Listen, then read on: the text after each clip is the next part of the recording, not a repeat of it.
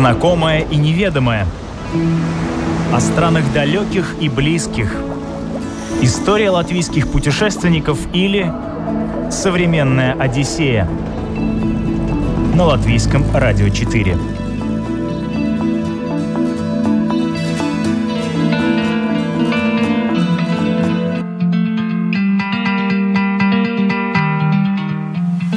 Здравствуйте, друзья! Это программа «Современная Одиссея», я ее ведущая Елена Вихрова. Вот уже почти год мы путешествуем с вами в основном по Латвии. И по Курзама, и по Видзама, и по Земгала покатались мы довольно активно. А вот про Латгалию говорили непростительно мало. Исправляем ситуацию и отправляемся в регион, который для многих по-прежнему не теряет статуса терра инкогнита, то есть неизвестной страны. Начнем ее исследовать. И поможет нам в этом уроженка края в третьем поколении Розыкненко Марина Соколова, которая не только не уехала из региона, который принято считать депрессивным, но еще и стала гидом и теперь влюбляет в Латгалию всех, кто заглянет в этот дивный край.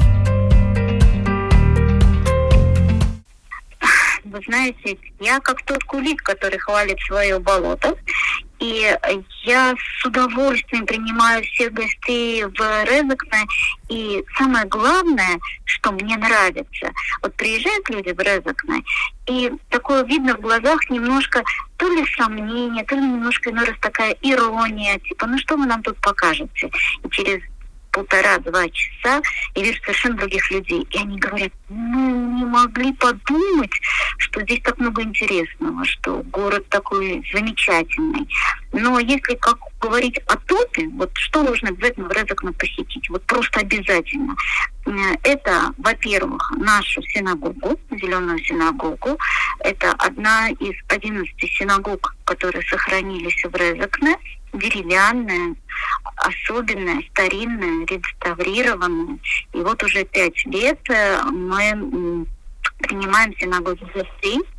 У нас в синагоге работает талантливейший, шикарнейший гид Валдемар Идрис, о котором уже ходят легенды не только в Латвии, но и во всех окрестных странах. В общем-то, синагога – это то, куда обязательно нужно приехать. А второе, что бы я назвала в Резекне, это наш концертный зал. Я понимаю, что о нем тоже знают уже все, э, что он самый замечательный, самый самый крутой, не только в Латвии, но и в окрестных странах. А, но там особая атмосфера, во-первых, а во-вторых, там проводят замечательные экскурсии когда можно зайти на большую сцену, когда можно посмотреть все эти технические ноу-хау, можно зайти в лифт, на котором там едут на машинах, там чуть ли не лошадей туда выводят на сцену. А самое главное, что многие, кто первый раз попадает в наш концертный зал, они удивляются несоизмеримостью города маленького и вот такого огромного концертного зала. Так что номер два – это концертный зал. А, номер три здесь мне немножко труднее а, определиться, но я бы просто посоветовала походить по улицам нашего города, потому что у нас есть своя изюминка. У нас очень много рисунков на домах на глухих стенах домов. Граффити? А, нет, не граффити, а именно рисунки. То есть это в тринадцатом году началась традиция, когда искали старинные фотографии а, тех мест, которые вот где-то поблизости изображены. Mm-hmm. Да? И получается так, вот вы стоите в 21 веке, смотрите, что сегодня есть, и вот перед вами красивая настенное такое панно, живопись, как это выглядело, например, в 13 году, в 1913, как это выглядело по 20-е, 30-е годы. Город же был разрушен очень сильно во время Второй мировой войны. И поэтому, к сожалению, мы вынуждены иной раз рассказывать, как было. Эти фотографии, вот, точнее, перенесенные на стены фотографии, они дают возможность увидеть, ну, каким наш город был когда-то. Марин, скажите, пожалуйста, а много ли сейчас вообще в Резок на гостей? Вот сейчас пандемия, и многие латвийцы начали путешествовать по родной стране наконец-то. Э, в Резокне вы это чувствуете?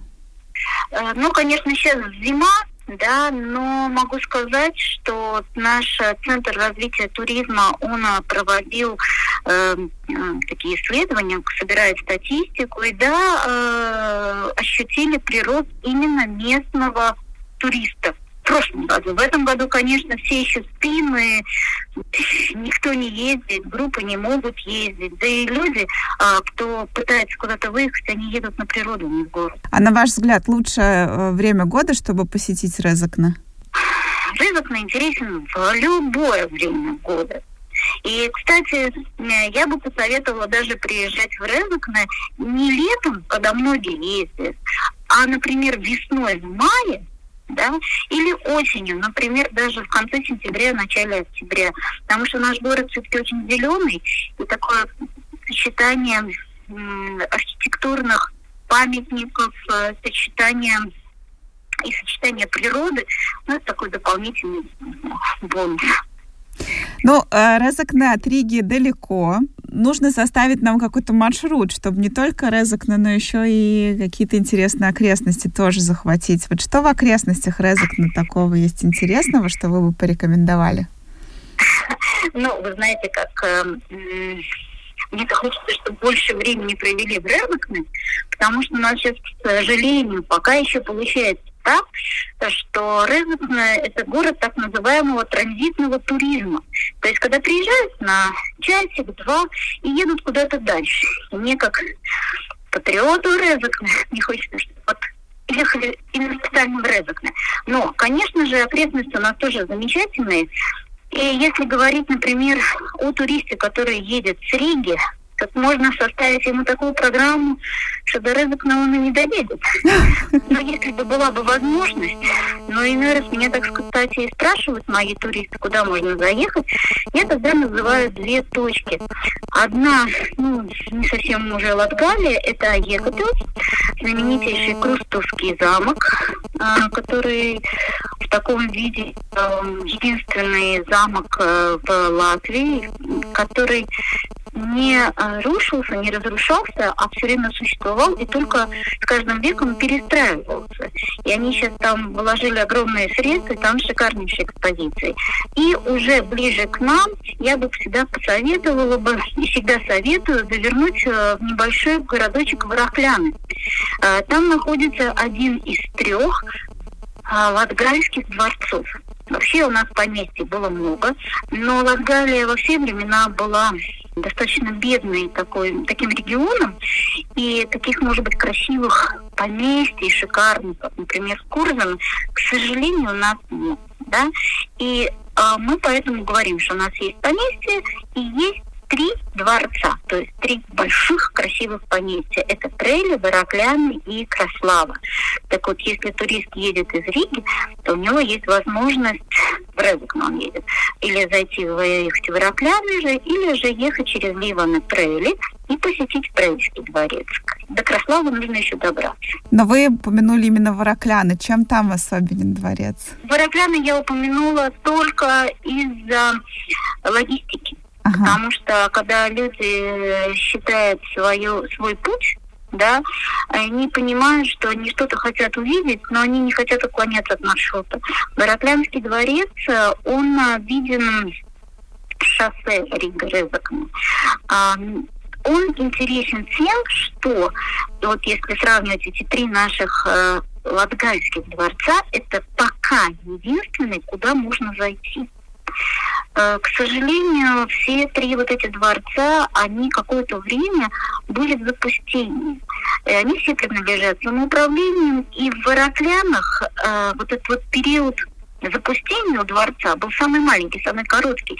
Когда оттуда ушла школа-интернат, через какое-то время там э, уже открыли краеведческий музей. То есть эти помещения, они все время были обжиты. И там не то, что сохранилось очень много дворца, но не было вот этого, знаете, запустения, которое сейчас приходится восстанавливать и реставрировать, как в Краславе или как в Трейле.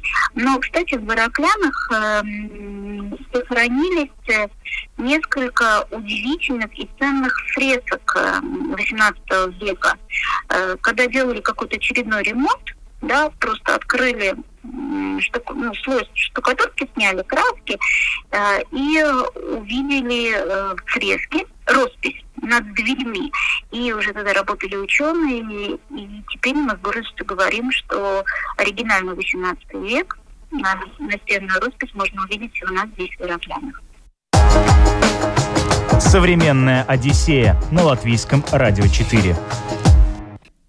Марина Соколова, гид из Резакна с нами на связи, и мы продолжаем говорить о том, что непременно стоит посмотреть, оказавшись в Латгалии. Я знаю, что в Латгалии есть еще несколько интересных музеев. Об одном из них мы рассказывали в нашем выпуске. Музей счастья э, в Индре, если я не ошибаюсь. Да. А, есть еще какие-то интересные музеи, о которых вы бы хотели рассказать?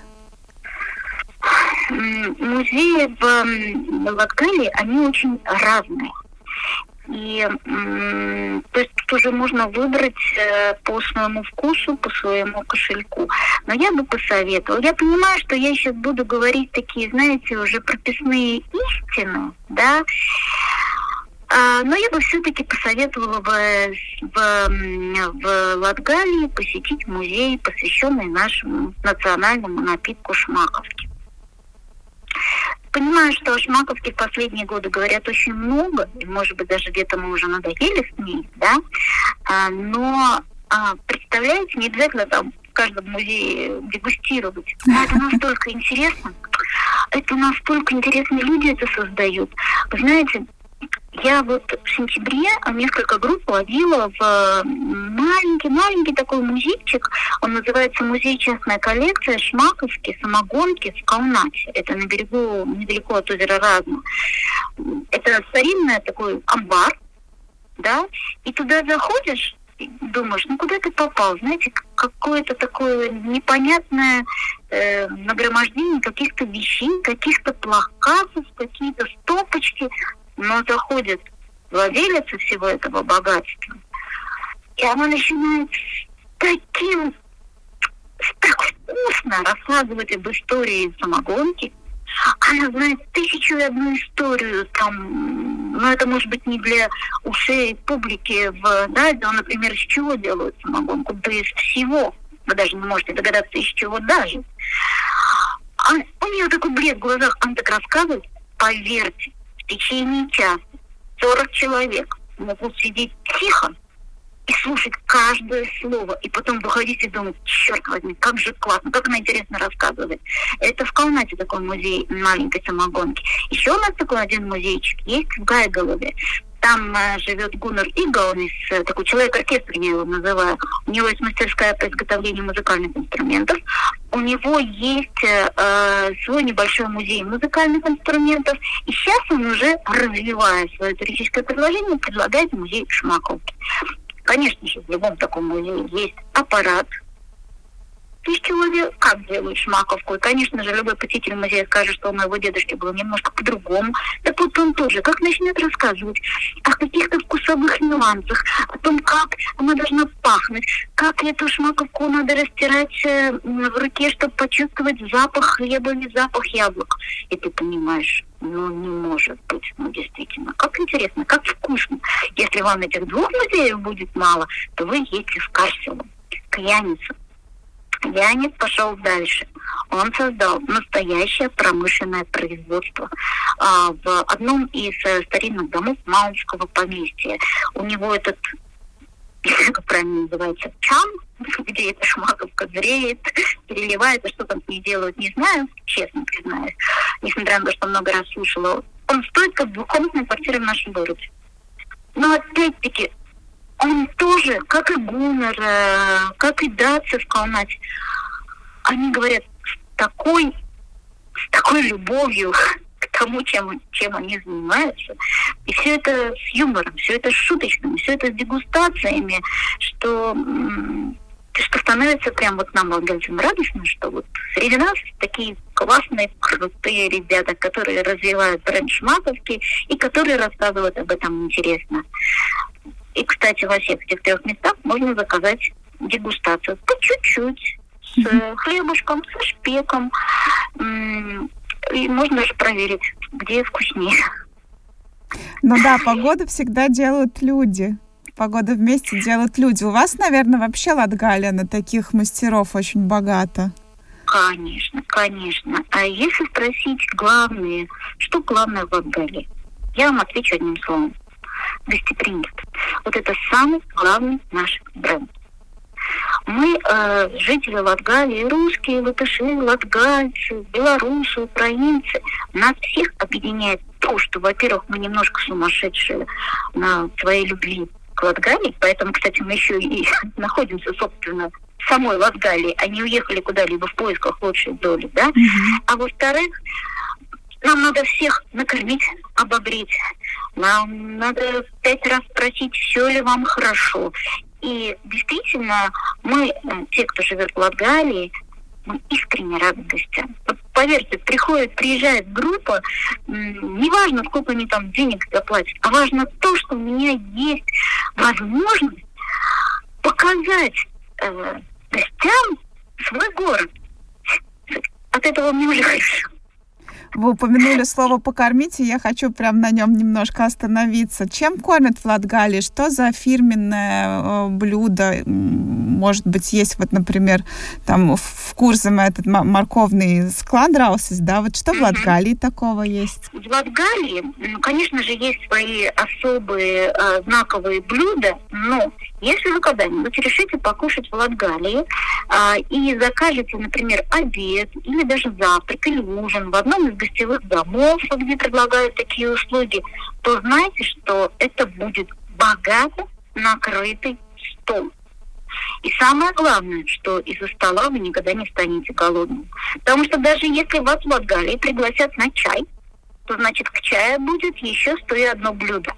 Если говорить об э, таких э, блюдах, о которых мы можем долго рассказывать, которым мы гордимся, а, ну, на мой взгляд, это мой личный взгляд, но его разделяют очень многие туристы, у нас есть такое сладкое блюдо, которое называется асушки. В некоторых регионах Латгалии это название блюда звучит еще интереснее. Его называют йобики.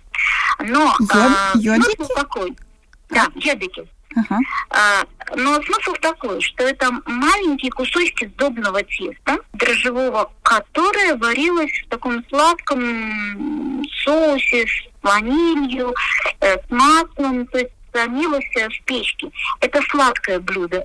Оно нереально вкусное, оно очень сытное, и некоторые хозяйки, ну так, чтобы привнести еще более юмора э, вот все свое выступление, они говорят о том, что существует такая традиция, что эти асушки надо кушать руками. Когда ты кушаешь их руками, то, соответственно, у тебя по рукам течет вот этот сладкий вкусный э, соус, и чем вреднее, скажем так, чем слаще у тебя становятся потом руки, тем э, больше видно, что ты ценишь и уважаешь хозяйку. Что ты много их съел. Трудно объяснить, насколько это вкусно, потому что это, это нереально вкусно. Но у наших хозяек э, в Латгалии любая еда становится необыкновенно вкусной. Вот мы все прекрасно знаем о том, что есть э, каши. Каша перловая. Кстати, перловка сейчас э, у нас в Резекне как бренд. А, как э, наша, так сказать, резакненская кухня. Э, в некоторых городах есть свои меню в ресторанах, например, меню. Вы можете, например, в Елгаве заказать там елгавское первое, второе, третье, или в Даугавпилсе, например, mm-hmm. да? А в Резакне вы во многих ресторанах можете заказать не резакненское блюдо, а вы увидите, что обязательно в э, карте, в меню будет блюдо из перловки, причем в том числе и сладкое да? Но есть, например, ячневая крупа, есть течка самая разная. И кажется, ну что такое вот эта вот простая крупа? Mm-hmm. Но есть латгальская хозяйка. По всем правилам потомит эту кашу в печке, положит туда копченого сальца собственного изготовления. Да еще там что-нибудь нашепчет, что-то такое секретное. Поверьте, я видела, как эти каши мгновение ока исчезают в животах. Что действительно вкусно. Современная Одиссея на латвийском радио 4. Это «Современная Одиссея», и мы продолжаем исследовать Латгалию вместе с гидом из Резакне Мариной Соколовой. Марин, давайте теперь поговорим про природу. Давайте. Что за природные объекты можно посмотреть в Латгалии? А, конечно, если я просто скажу, что в Лагалии красивая природа, это значит, что я ничего не скажу да, потому что понятно, что во всей Латвии природа красива. Э, к сожалению, моему некоторому сожалению, у нас в Латгалии еще маловато вот таких природных троп, которые оборудованы по всем правилам, которые маркированы. Эм, то есть, э, к сожалению, к этому нам еще надо идти. Но у нас Латгалия же ведь горная страна. Одни из самых высоких гор Латвии находится в Латгалии. Окей, Гайдинч мы оставим видимое, но у нас же есть Лелас Лепукаунч, у нас же есть Маклункаунч. И если вот вы думаете о природных э, достопримечательностях, то я вас советую приезжать в Латгалию, в горы. Подняться вот на наши эти большие высокие холмы, например, на Лелас Лепукаунч, одна из самых высоких э, гор нашей Латвии, 283 метра, и сейчас там построена одна из самых высоких смотровых вышек Латвии, да, и виды на Латгалию на окрестности с наших гор открываются великолепные.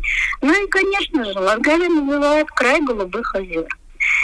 А, самое большое количество озер в Латгалии это в Краславском районе, там их около 300, да, и сейчас около многих озер, благодаря стараниям частных лиц, благодаря стараниям э, Латвии с сделаны такие небольшие места для отдыха, можно прогуляться, можно где-то взять лодку.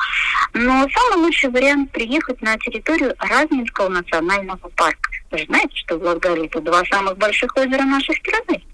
А, частично озеро Лубанус и озеро Разно, второе по величине и первое по площади воды. Так вот, Разно и вокруг него озера, они все входят в территорию Разнинского национального парка. И дирекция этого парка в последние годы она сделала огромный рывок в развитии туризма. И там очень много информационных центров, каких-то природных э, тропочек небольших. Есть возможность гулять, смотреть, информации очень много. А в Ладалии не только два самых больших озера Латвии, но в Ладалии также находится самое глубокое озеро Латвии, Дидис, и озеро, которое богато островами. Это знаменитое озеро Эш-Эзер в котором никто не знает точно, сколько островов. Почему так? Потому что это зависит от уровня воды. То есть, соответственно, если сухое лето, то воды мало, меньше становится в озере, и э, поэтому некоторые такие небольшие островочки еще обнажаются. Если, соответственно, воды много, то эти островочки скрыты. Но в любом случае в э, информация от 34 до 76. Вот такой mm-hmm. вот разброс количество островов mm-hmm. в нашем, а, на нашем озере Эшезер. А, туда можно приехать, и туда обязательно нужно приехать, чтобы увидеть, по крайней мере, две вещи. На берегу озера Эшезер находится центр среды Яундомское поместье.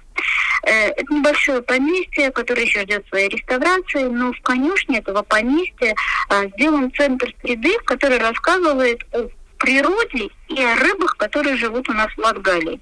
Опять-таки, там работают необыкновенные люди, и они вам о рыбах, обитающих в наших озерах, расскажут так, что вы получите просто эстетическое удовольствие и от эм, осмотра самой, экспедиции, э, э, самой экспозиции, и от рассказа как это интересно, господи, какие интересные эти рыбы.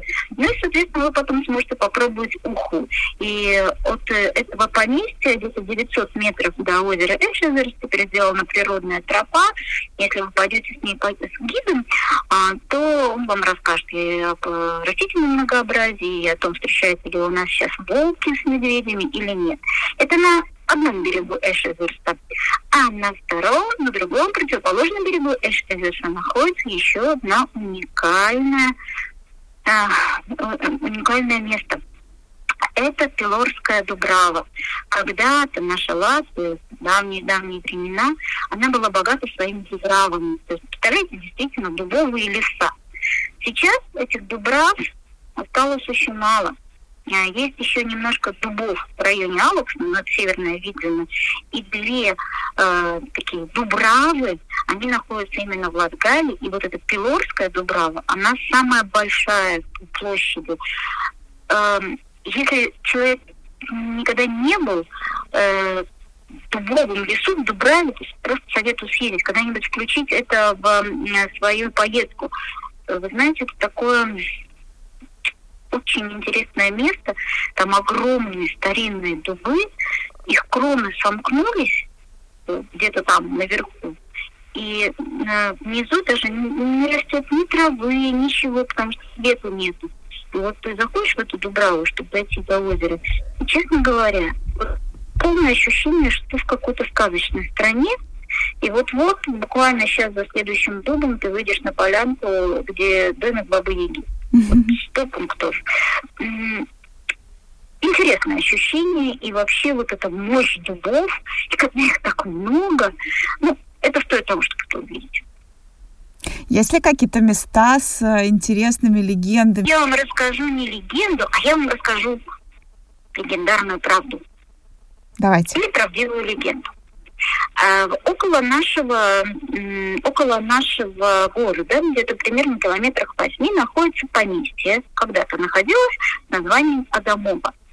И это поместье, оно было известно, а, среди прочего, и тем, что в, буквально вот рядом с господским домом, совсем недалеко, а, находился источник, из которого била лечебная а, вода, минеральная.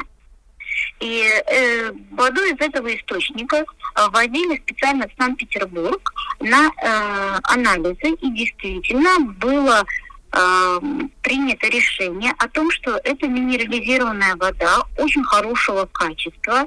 И вот владелец этого поместья, э, его фамилия была Караулов, он э, воспользовался моментом, начал разливать эту воду в э, бутылки, и поставлять э, ко двору его императорского величества. Железная дорога, соответственно, которая вела в Санкт-Петербург, недалеко находится, и он этим воспользовался. И когда мы рассказываем о Розыкненском крае, когда мы говорим об Адамове, мы, конечно же, вворачиваем о том, что вот здесь жил поставщик его императорского величества. Но это был не единственный такой источник, а, о котором знали все. Вы, наверное, слышали, слышали и слушатели о том, что в Облоне, около Облонской базилики, находится чудесный источник. Угу. Сейчас там вода просто очень хорошего качества. Но а, в начале века а, там тоже вода была э, э, минерализирована. И оттуда тоже брались анализы. И были такие же подтверждения, что это не просто вода хорошего качества, но это вода минерализированная, и она обладает э, э, лечебными свойствами, то есть как минеральная вода. А, и в начале века еще монахи, сколько там было их, а, они даже сделали такой небольшой бизнес. Они построили небольшую больничку и предлагали вот услуги, так скажем, курортного лечения на основе вот этого источника. Даже не удержусь, э, скажу, э, что сохранился в рецепт, как вот эту вот э, аглонскую кисель, как она правильно называлась, надо употреблять для того, чтобы было бы точно полезно для здоровья. Так вот эту аглонскую кисель надо было принимать три раза до еды, причем 50 на 50 смешивать с водкой. А, и еще один источник, о котором а, есть, э, были э, известия, о том, что такой же источник, в котором не были подтверждены лечебные свойства, но а, все местные жители знали, он был м- на границе Розыкненского и Краславского краев, там в районе озера Разин. В чем легенда? А в том, что эти источники, то есть вот эти минеральные воды, они появились в начале 20 века. Их открыли, их изучили, то есть до этого эти источники не били там со средних веков. Mm-hmm. Да, и, например, в той же Аглоне есть легенда о том, что там появилась дева Мария, и на следующий день там забил источник. И эти же источники, они в, во время Первой мировой войны или исчезли совсем, как Облонский источник, и тот источник э, около озера Разно. Или же их вода перестала быть минерализированной. То есть она, как в случае с Аглоной, чистая, хорошая вода, но она уже не минеральная, она уже не лечебная. И вот вам то ли правда, то ли легенда. Ученые там говорят, что это связано с разломами в земле, что это какие-то геоморфические, морфологические какие-то проблемы. Но люди же говорят о том, что началась Первая мировая война, что здесь был фронт, что люди так нагрешили здесь, mm-hmm. что у них вот эти источники отобрали в личность. Угу. Ух ты, интересно. Так что или историческая легенда, или легендарная история. Но вообще легенд очень много. Я, когда раньше часто ездили детские экскурсии, то есть школьники, когда ездили, а, когда едешь куда-нибудь с младшими классами, ну чем ты будешь занимать? Я собирала легенды об привидениях. Угу. Конечно же, привидений у нас везде много, но в основном, правда, белые дамы. Но поверьте, еще полчаса, еще час могу рассказывать о привидениях наших дворцов и поместий. Но наше время эфирное уже подходит к концу. И я понимаю, что нам с вами есть еще о чем поговорить, еще следующие полчаса, поэтому я надеюсь, что вы согласитесь, и мы продолжим э, эти увлекательные истории в нашем следующем выпуске. Поговорим про привидения, про Аглону мне бы хотелось еще тоже поподробнее поговорить. Ну и наверняка еще есть много мест, которых мы не затронули, правда? Конечно. Мы, например, э, не поговорили о Долгопинсе, ну, видите, тут Дрезок на Даугавпилс, мы тут вечно так это немножко за туристов боремся. Но если говорить о туристах, которые приезжают в Латгалию в целом, да ради бога, главное, чтобы в Латгалию ехали. Ну что ж, тогда в следующий раз Даугавпилс, Аглона, Привидения. Ну и, наверное, много Хорошо. еще чего интересного. И, есть еще одна такая очень интересная тема. Есть еще целый ряд легенд исторических, а, связанных со строительством железной дороги. Это тоже очень интересно. Например, почему станции стоят там, где они стоят. Ну, это отдельный пласт. Там то кому-то коня не дали, то кому-то э, жены не отдали, то кто-то просто в карты место проиграл, кто просто решил, что это ему не надо. И вот об строительстве железнодорожных станций это тоже отдельная большая тема. Очень интересно, кстати. Заманчивый анонс, не правда ли? В одной из следующих передач мы обязательно вернемся в Латгалию и продолжим узнавать ее секреты вместе с гидом и потомственной Розыкненкой, влюбленной в свой город, Мариной Соколовой. А на сегодня у меня все. Программу подготовила и провела Елена Вихрова. До новых встреч. Пока. Современная Одиссея на латвийском радио 4.